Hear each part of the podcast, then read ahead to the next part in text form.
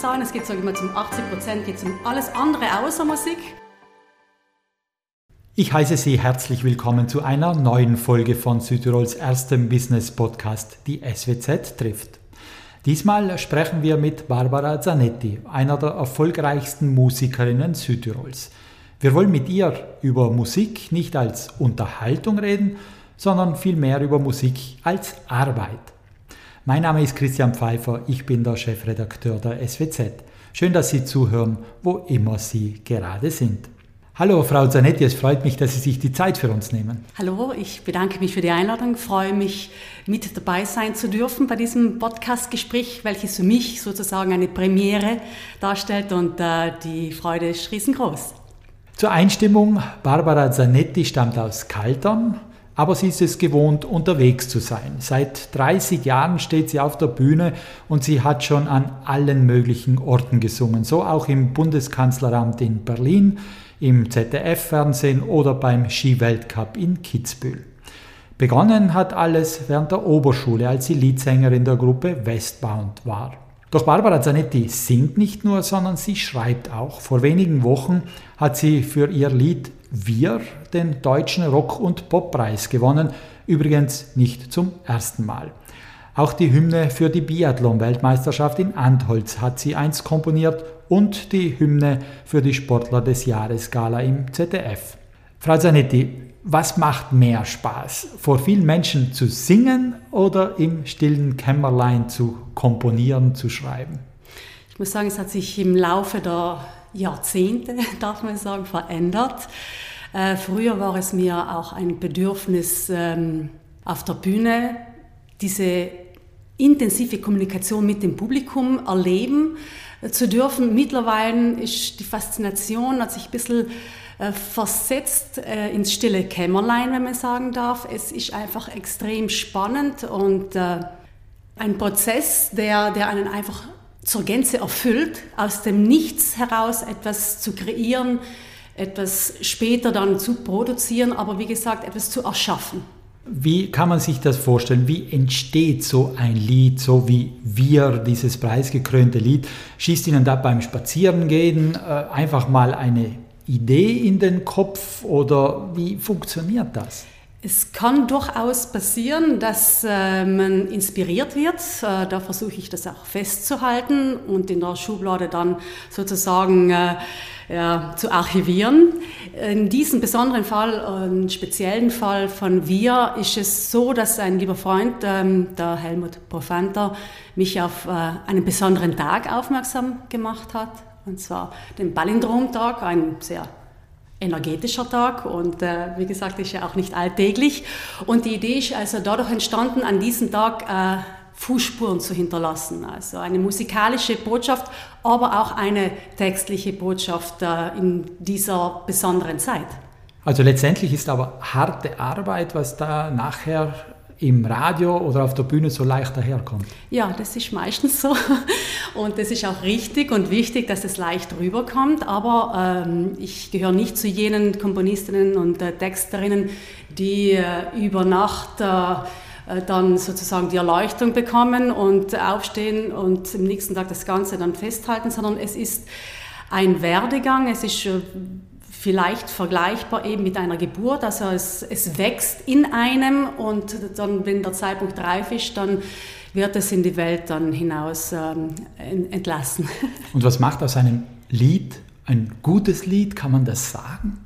Äh, ein gutes Lied, ja, das ist natürlich Interpretationssache und ganz individuell. Ähm, ich glaube, die Aufgabe oder der Sinn von Musik ist natürlich jener Menschen sich besser fühlen zu lassen, also bestenfalls ein Glücksgefühl ähm, hervorzurufen, äh, kann auch tröstend oder begleitend sein. Auf alle Fälle sind es Emotionen, die geweckt werden mit Musik. Aber in der Tat ist es wirklich so, dass Forscher natürlich auch äh, vor allem eben die Wirtschaft und die Produktionsstätte interessiert ist, dass es ja auch erfolgreich wird. Und es ist anscheinend messbar. Ich selber mich noch nie einer solchen Formel bedient. Das heißt ähm, in, in, der Branche, dass ähm, Japan oder USA und ich glaube auch Mexiko schnellere Songs konsumieren. Also die Dynamik, auch die Tonart spielt natürlich eine wesentliche Rolle und äh, der Rhythmus und Tempo. Und sozusagen kann man es anscheinend messen. Die Erfolge, die Chartplatzierungen sind messbar und da wird auch hin produziert. Auch der Vorteil eines äh, Players, eines großen Namens äh, à la Taylor Swift ist natürlich ein Vorteil für die Marketingfirma, äh, die schon diesen Bonus äh, mit sich bringt, dass die Fanbase riesig ist, also von dem her. Und in der Tat wird eine ähm, Taylor Swift, wenn sie einen Single-Release herausbringt, natürlich auch schon im Vorfeld schon einen Erfolg erzielen. Sie sagen, Sie richten sich nicht nach der Forschung, die weiß, wie man aus einem Lied ja. ein gutes Lied macht. Warum denn? Äh, ja, weil das für mich jetzt äh, keinen Sinn macht. Es geht mir nicht darum, Musik zu machen, um einen Erfolg einzufahren. Es ist ja immer so. Also zu Beginn meiner äh, Karriere oder meiner Laufbahn, meines Werdegangs, war es ähm, ein schöpferischer Drang und das Bedürfnis, sich eben auszudrücken mit diesem Medium Musik. Und da will man ja, das ist ja ein Storytelling. Da geht es ja eben um, um diese Geschichte. Natürlich ähm, hat man zu Beginn, vor allem wenn man selbstständig ist, so wie ich, und unabhängig ist, das ist ein Luxus an Freiheit, der unabhängig sozusagen äh, zelebriert, ähm, nicht die finanziellen Möglichkeiten. Und das steht und fällt ja äh, natürlich mit, mit dem Budget. Mhm. Und mit Low Budget zu arbeiten, ist mir jetzt nicht fremd. Sie geben mir jetzt ein gutes Stichwort, die Anfänge. Erzählen. Sie uns doch, wie alles angefangen hat. Sie haben vermutlich schon als Kind sehr gerne gesungen, nehme ja, ich mal an. das stimmt. Das stimmt. Vor allem in der Natur draußen. Also äh, sozusagen habe ich meine Mutter in die Weinberge begleitet und äh, war fasziniert von der Natur. Bin ich heute immer noch. Ich bin erst jetzt äh, auch von einer Reise zurückgekehrt, wo ich eben eine Blume wiederentdeckt habe, die ich in meiner Kindheit besungen habe. Also ich habe der vorgetragen sozusagen. Und es war ja diese, diese Kreativität, die in mir ist, das, ist, äh, das habe ich mir nicht erarbeitet, das ist de facto mir in die Wiege gelegt worden und die muss raus. Und so hat es begonnen, das Singen. Und waren Sie von vornherein entschlossen, dass man von Musik auch leben muss können? Das war erst später dann, also sozusagen ähm, äh, Oberschulzeiten, wo man sich ja dann Gedanken macht, wie geht es jetzt weiter, ähm, habe ich natürlich erkannt, dass es eine enorme Nachfrage an Musik äh, gibt. Äh, jeder Jugendliche konsumiert Musik. Und das macht dann ja auch Sinn äh, in diese Richtung, die einem Freude bereitet und auch Spaß bereitet. In Anbetracht dessen, dass man jahrzehntelang mit der Arbeit verbringt, soll es ja auch einen selbst erfreuen habe ich mir natürlich sehr wohl Gedanken gemacht, dass ich eben nach der Matura Gesangsausbildung in Wien ähm, machen möchte, ja. Also war damals schon der Gedanke, Musik ist zwar Unterhaltung, aber zugleich ein riesengroßer Wirtschaftssektor. Ja, eben weil es Unterhaltung ist. Weil der Mensch, nachdem er gearbeitet hat, ich äh, denke da mal auch an Kollegen, mit denen eben alles begonnen hat, im Westbound-Side, wie Sie davor angesprochen haben, zu Beginn, auch äh, ein Dr. Toni Bezekka, hat man gemerkt, wie es ihm selbst auch gut tut, sozusagen den Alltag äh, und den Druck hinter sich zu lassen und äh, mit Freude Musik, ähm, also Musik zu machen und sie weiterzuschenken, aber auch sich selbst zu beschenken. Es gab ja keine Garantie, dass es mit der Musik klappt. Das, das gab es in der Oberschule nicht, das gab es dann. Das gibt es überhaupt nicht. Es genau. gibt keine Sicherheit. Genau. Und die gibt es nicht. Deswegen haben Sie auch eine Schule gemacht. Sie haben die Handelsschule gemacht, ja. weil Sie Wirtschaft interessiert hat oder warum ist die? Ja, Wirtschaft äh, betrifft ja jeden Einzelnen von uns im alltäglichen Leben. So auch als Kind bekommt man ja auch schon zu Hause den Haushalt mit zum Beispiel. Und ähm, mein äh, Vater war Bankbeamter, da sind natürlich auch immer Zahlen mit im Spiel gewesen und und äh, als neugieriges, aufgeschlossenes, interessiertes Kind kriegt man natürlich alles mit. Also Kinder bekommen alles mit und man setzt sich auch damit auseinander. Also Weil Taschengeld hat es keines gegeben zu meiner Zeit, das hat man sich erarbeitet und ich habe es kaum erwarten können, dass ich dann irgendwann nach der Volksschule, da war ich de facto zu klein, ab der ersten Mittelschule dürfte meine erste Berufserfahrung ähm, in, im Verwandtenbetrieb eben ja, sammeln und dann war das natürlich immer mit Sommerjobs so, sei es Büro also im Jugenddienst oder auch natürlich in der Gastronomie, das ja auch ein super spannender Sektor ist. äh, da sammelt man Erfahrung, mhm. ja. Hat Ihnen das erworbene Wirtschaftswissen aus der Handelsschule dann in Ihrer, während Ihrer Karriere in der Musikbranche genützt? Ja, selbstverständlich. Also es mhm. geht natürlich in der Musik auch nur um Zahlen. Es geht, sage ich mal, zum 80 Prozent geht es um alles andere außer Musik, sondern es geht einfach, äh, das Ganze eben, wie man gesagt hat, mit einem gewissen Budget zu bestreiten und bestmöglichst sozusagen Erfolge einzufahren damit. Sie haben dann auch noch Reiseleiterin gelernt, eine Ausbildung zur Reiseleiterin gemacht. Ja. Haben Sie je dann äh, Gäste, Touristen, Touristinnen äh, durch die Weltgeschichte begleitet? Nein. Nie?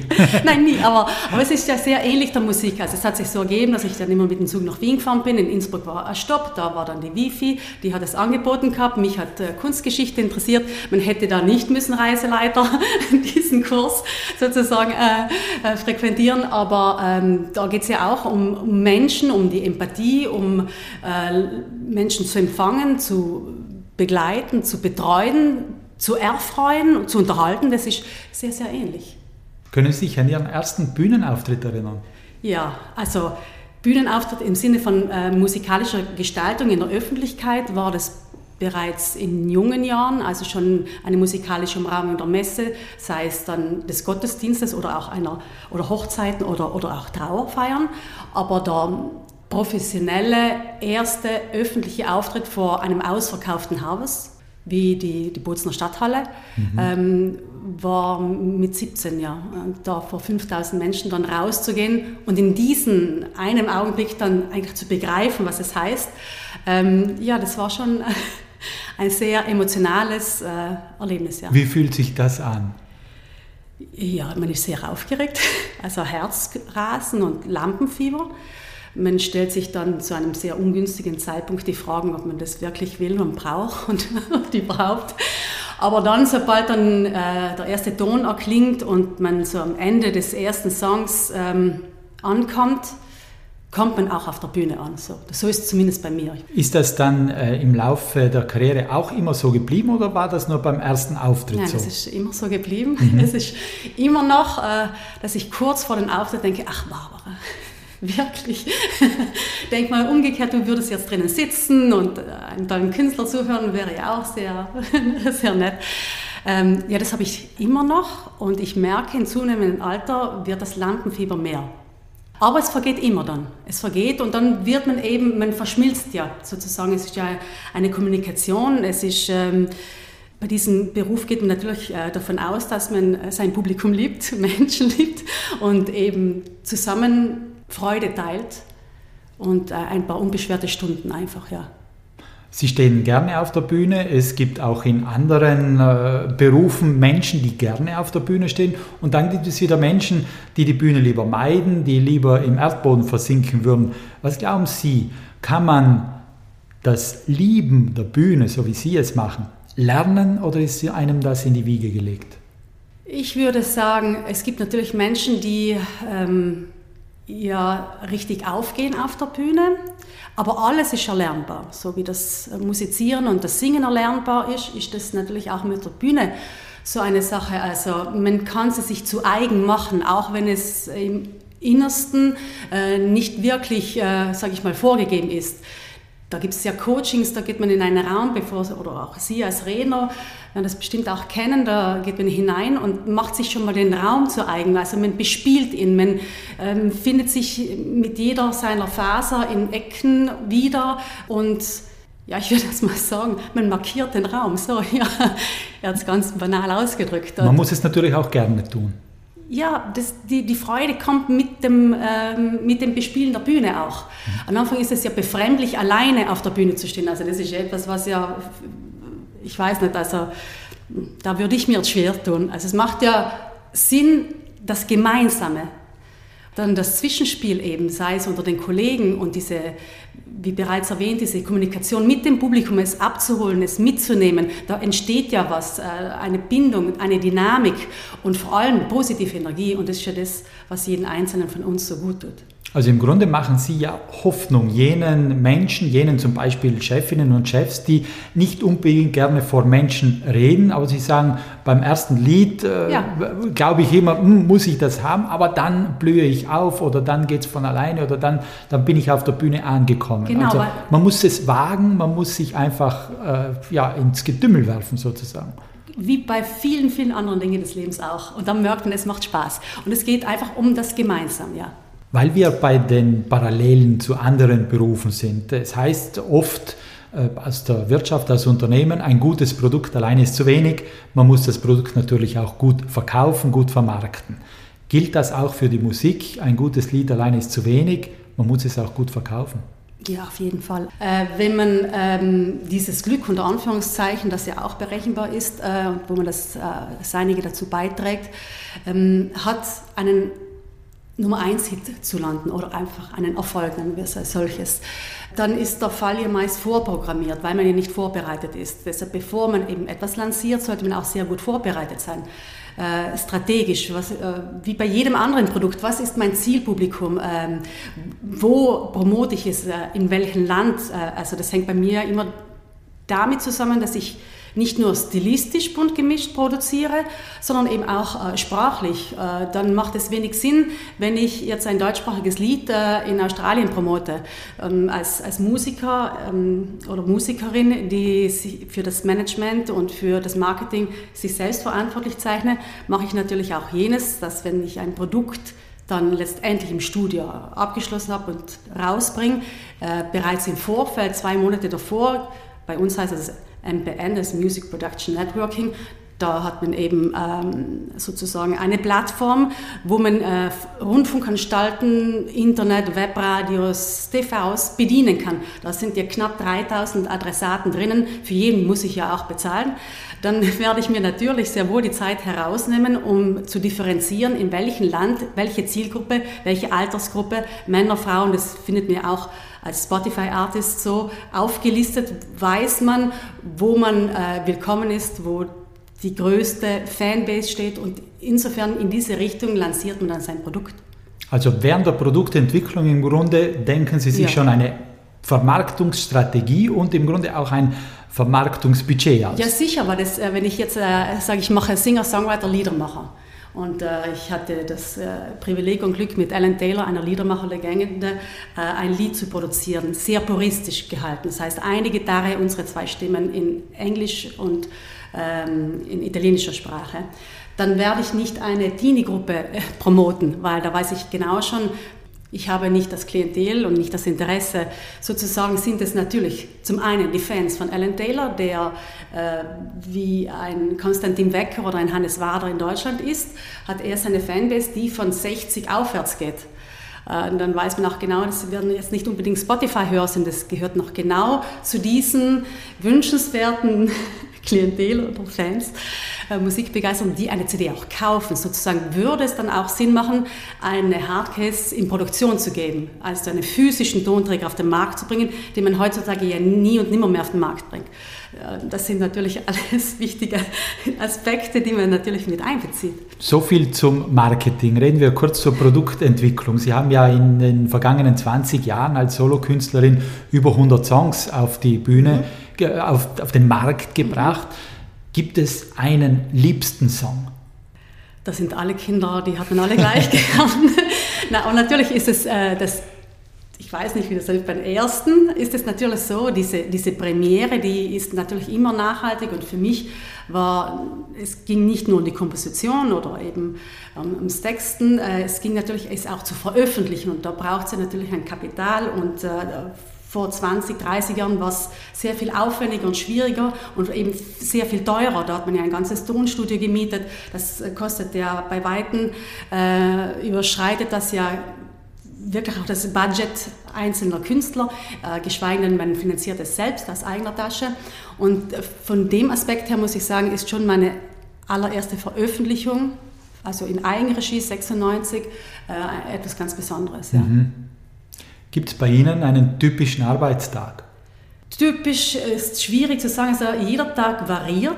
Ähm, man muss sagen, als Musiker ist es so, dass man ja keine äh, regelmäßigen Arbeitszeiten hat. Äh, man arbeitet sehr viel und natürlich auch Wochenenden. Deshalb ist es auch sehr wichtig, dass man für sich selbst eine so Life-Balance äh, findet. Es fängt bei mir morgens an und ähm, sozusagen schon mit den E-Mails checken. Man ist in verschiedenen Vereinigungen auch mit dabei. Äh, Mitglied, also ich bin äh, sozusagen als Urheberin, Komponistin, Texterin bei der GEMA seit äh, ja, 96 eben eingetragen. Da wird man natürlich ständig abgedatet, regelmäßig, also da vergehen keine zwei, drei Tage, ohne dass man mit E-Mail-Verkehr zu tun hat. Es sind ja wenn man selbst sich äh, verantwortlich zeichnet für äh, Werkeanmeldungen, ähm, Sparten oder Monitoring, das heißt also die Soundabfalls, äh, dieses Monitoring, wo man sozusagen auch das nachrecherchiert äh, und dokumentiert findet, wo die Lieder konsumiert werden. Das macht für mich die GEMA, da gehe ich auch immer nach, weil es mich interessiert so würde ich mal sagen, der Vormittag besteht meistens als Büroarbeit, ganz schlicht und ergreifend Büroarbeit. Aber stimmt es, dass Musiker spät aufstehen? Nein. Nein. Nein, überhaupt nicht.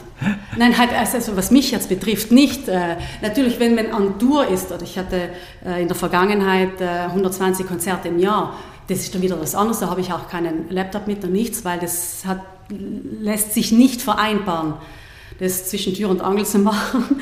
Da steht natürlich die Musik im Vordergrund, aber es ist ja nicht so, dass man ständig nur auf der Bühne steht. Es ist ja sehr viel im Hintergrund passiert da. Der Bühnenmoment ist ja wirklich überschaubar, aber Backstage, da passiert alles, ja. Mhm. Über die Bühnenmomente reden wir noch. Äh, also Vormittag äh, ja, Mails checken, Büroarbeit, Nachmittag Sehr dann viel auch mit Webinar, mit Zoom, mhm. mit, äh, es ist vor allem ein Netzwerken sozusagen. Mhm das einen komplett auslastet. Dann gibt es natürlich auch die wieder mittlerweile und Gott sei Dank die physischen Treffen mit Kollegen und dann gibt es eben von Interviews über Vorproduktionen oder sei es Shootings, äh, Gespräche, so wie wir sie heute führen, von Angesicht zu Angesicht äh, und nicht nur eben über übers Netz, also virtuell. Und äh, da ist man sehr gut äh, ausgelastet. Und wann haben Sie dann die kreative Zeit? Am Nachmittag? Wann schreiben äh, Sie die Lieder? Ich äh, funktioniere da nach Auftrag. Also es ist nicht so, dass ich warte, bis mich die Muse küsst. das wäre eine halbe Ewigkeit. Nein, nein, es geht für mich wirklich so wie bei einem Tischler, der jetzt einen Auftrag bekommt, einen Tisch zu machen. So. Mhm. Und äh, wenn es für mich heißt, in meinem Kopf, ich mache was, ich darf, ich muss, ich soll, dann setze ich mich hin und setze es um. Und Sie haben die Work-Life-Balance angesprochen. Wie gelingt es Ihnen, die zu halten? Das ist für mich jetzt so, dass ich sonntags komplett versuche, computerfrei zu bleiben. Also, was ja sehr schwierig ist, weil man ja äh, seit, seit es äh, Mobilfon, also iPhone, also sozusagen gibt und man ständig erreichbar ist, auch sehr schwierig ist, äh, diese auch hier Disziplin äh, ans Tageslicht zu bringen und zu sagen, nein, äh, es ärgert mich auch, wenn ich das Wochenende Anfragen bekomme ähm, da spreche ich nicht von Fanbriefen, sondern wirklich konkrete Anfragen. Da finde ich, dass äh, das muss äh, berücksichtigt werden und äh, sollte unter Anführungszeichen heilig sein. Also sozusagen ein Tag, wo man den Kopf frei hat.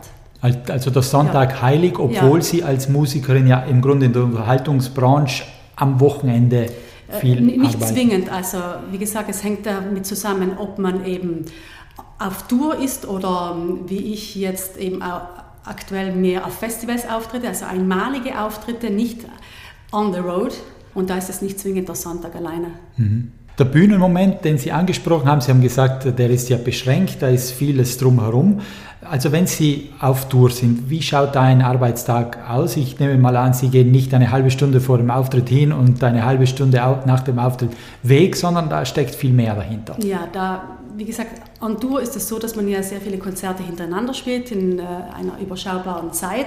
Da ist natürlich vom Organisatorischen her, äh, vom Equipment äh, wird es organisiert. Ähm, mittlerweile, und Gott sei Dank ist es in den letzten Jahrzehnten so, dass äh, professionelles, großartiges Equipment vor Ort ist und man nicht mehr wie in den Anfangsjahren sein, seine Tonanlage mit sich schleift und sie aufbaut und bestenfalls noch den, den Techniker gibt. Äh, diese Erfahrungen habe ich auch gesammelt und es war auch richtig und wichtig, diese Erfahrungen zu sammeln, um zu verstehen, äh, jedes einzelne Glied in der Kette und die Bedeutung und die Wichtigkeit. On Tour sozusagen ist man damit beschäftigt, von A nach B zu kommen, aufzubauen, sich umzuziehen, sich äh, darauf vorzubereiten, hinter den Kulissen, um dann die zweieinhalb Stunden eine tolle Show bieten zu können. Bei einem Festival ist es so, dass ich immer einen Tag vorher anreise, dass es äh, am Abend äh, immer so ein, entweder ein Meet and Greet oder äh, ja, ein, ein, Zusammentreffen sich ergibt, wo man auch den, den nächsten Tag eben bespricht. Der ist dann sozusagen nach dem Frühstück ähm, also das ist ähm, ganz individuell gestaltet, meistens so, dass man sich auch da nochmal abspricht oder übt, mit, wenn man mit Band on Tour ist oder eben alleine. Für mich mache ich das immer auch noch kurzfristig äh, dass ich es, das Programm durch, kurz durchgehe. Dann ist man natürlich rechtzeitig am Nachmittag schon vor Ort für Soundcheck. Und dann gibt es eigentlich nochmal Backstage das Catering, wobei ich nichts äh, vor dem Auftritt esse, mhm. sondern äh, es mir dann lieber danach mit der Nacht gut gehen lasse. Okay. Ja. Musik ist Unterhaltung, ja. die zweieinhalb Stunden, die Sie ansprechen auf der Bühne. Ähm, ist es trotzdem in der Musikbranche so, wie in allen anderen Berufen, dass Musik, die so leicht, so unterhaltsam äh, daherkommt, auch schwere Arbeit ist, die nicht immer Spaß macht? In Ihrem Fall. Das ist so, die Musik an und für sich ist natürlich immer, sage ich, eine beseelte Arbeit. Dann der, der, der, der, eigentliche Zustand sozusagen, man ist ja auch nicht immer gleich drauf, aber man ist in diesem Standby-Modus, wo man sagt, ich switch jetzt auf On und dann geht es auch. Das passiert natürlich im Laufe von Jahrzehnten an Erfahrung, dass man das auch kann, dass da ein, ein technischer Auftritt, sage ich mal so, wo man weiß, dass das Licht geht an, Ton geht an und man ist da. Äh, das ähm, bedarf schon äh, auch Disziplin, muss ich sagen. Spaß insofern macht es dann letztendlich immer, wenn man drin ist. Also man ist in der Materie drin und man ist, Musik ist ja was Durchdringendes. Man kann sich der ja nicht verschließen. Sozusagen hat Musik auch die Kraft, einen, diese Euphorie aus einem herauszukitzeln. Ist es auch dann der Erfolg, der Spaß macht, wenn man sieht, wie die Menge mitgeht oder wie ein Lied ja, einschlägt? Natürlich, ja, das ist sehr schön, ja. Auf jeden Fall ist äh, ein Erfolgserlebnis immer etwas ähm, Beflügelndes und äh, ja, das ist eine Anerkennung und Bestätigung. Frau Zanetti, so langsam kommen wir zum Schluss. Ich hätte noch ein paar Fragen. Einmal, Sie engagieren sich auch sozial ähm, für verschiedenste Projekte ähm, und gemeinnützige Organisationen, von der Alzheimer Vereinigung bis hin zur Kinderkrebshilfe. Warum machen Sie das? Das mache ich aus dem Grund, weil es etwas mit der Erziehung zu tun hat. Also es, äh, uns wurde immer gesagt, äh, wenn es einem gut geht, dann teilt man das. Und ich habe auch schon früh eben in meiner Zeit als Jungscharführerin oder auch im Jugenddienst äh, die Wichtigkeit äh, erkannt, dass man eben füreinander da ist. Und meine musikalische Erfahrung äh, in der Zeit mit Westband, mit Toni Pizzico, als ich eben, wie gesagt, diese, in meiner Oberschulkarriere diese fünf Jahre auf der Bühne war, hatten wir immer der Krebshilfe ähm, einen, den, den, größten Teil sozusagen von unseren Einnahmen abgetreten und das ist mir geblieben. Ich habe mich dann in meiner Oberschulzeit beziehungsweise in meiner Studienzeit äh, in Wien draußen ähm, habe ich ähm, durch die fliegenden Ärzte den Dr. Walter Spiegel kennengelernt von AMREF Austria, das African Medical Research Foundation, eine Non-Profit-Organisation und äh, bin seit jeher sozusagen Testimonial von AMREF, über 20 Jahre. Meines Erachtens ist es wichtig, die Hilfe zur Selbsthilfe im eigenen Land. Und AMREF eben steht dafür, dass sie vor Ort in Afrika äh, Mediziner oder Hebammen ausbildet, einfach die Hilfe zur Selbsthilfe mit dem westlichen Know-how.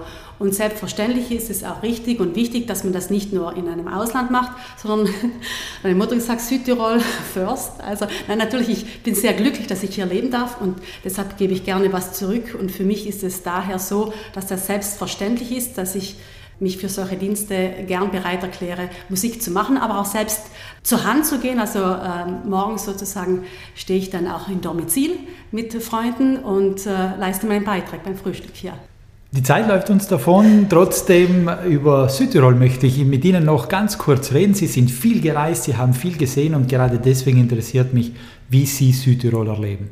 Ich bin sehr glücklich, dass ich ähm, hier leben darf. Ich finde es ein sehr privilegiertes Land, äh, voller Möglichkeiten, sehr aufgeschlossen, vielseitig, auch die Kontraste. Wie gesagt, ich Das ist eine kleine Liebeserklärung an, an Südtirol. Ähm, nichtsdestotrotz gibt es natürlich immer ähm, Verbesserungsbedarf. Mich persönlich, äh, was mich etwas stört, ist natürlich auch äh, die, die Handhabe mit dem Verkauf des Landes. Also sozusagen, ich finde, wenn es die Ressourcen nicht mehr hergeben, dass äh, so in diesem eigenen Habitat, sage ich mal, jeder seinen Bedürfnissen nachkommen kann und die Ressource es nicht mehr hergibt, dann finde ich, ist es auch wirklich äh, richtig und wichtig, Stopp zu sagen. Alles gut und recht mit Tourismus versteht jeder und es profitieren auch sehr, sehr viele Menschen davon. Aber ich finde, irgendwann ist, ist es auch wichtig, äh, ja, eine Grenze einzusetzen. Ja. Ich selbst fühle mich im Sommer, ich gehe gerne auf den Berg, muss ich sagen, schon beeinschränkt und muss sagen, es macht auch keinen Spaß, wenn, wenn ein Einheimischer nicht mehr sein, seinen Berg besuchen darf, weil er freigegeben wurde. Mhm. Also ja, das finde ich schade, das ist ein Wermutstropfen. Und natürlich, äh, was uns alle betrifft, ist dann dieses ja, sehr strapazierte Wort Nachhaltigkeit, aber nichtsdestotrotz äh, werden wir da nicht drum herumkommen, unseren Beitrag zu leisten. Und es wäre schön, wenn wir da schon Akzente setzen könnten, so in einer Art Vorreiterrolle.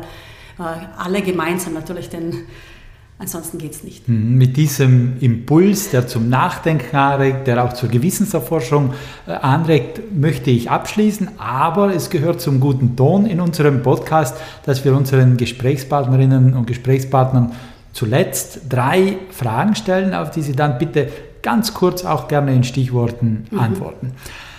Welcher war der beeindruckendste Ort, an dem Sie gesungen haben?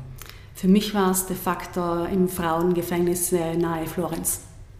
Was wären Sie geworden, wenn Sie nicht Musikerin geworden wären? Ähm, als Kind hat mich die Landwirtschaft sehr fasziniert, tut es immer noch, aber ich glaube, so eine Beraterfunktion, also so eine Art Coaching, mir gefällt Problemlösung sehr gut, muss ich sagen. Und eine letzte Frage, was war der beste Ratschlag, den Sie je bekommen haben?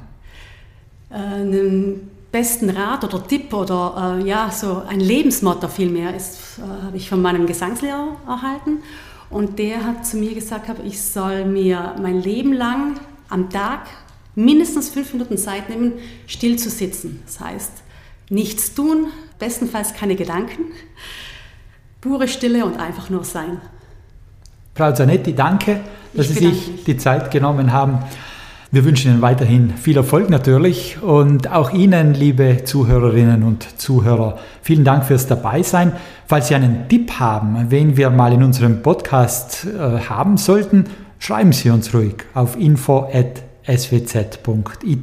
Die nächste Folge unseres Podcasts gibt es in zwei Wochen und wenn Sie in der Zwischenzeit Lust auf noch mehr Interviews und Berichte aus Südtirols Wirtschaft und Politik haben, dann gibt es jeden Freitag druckfrisch die neue SWZ.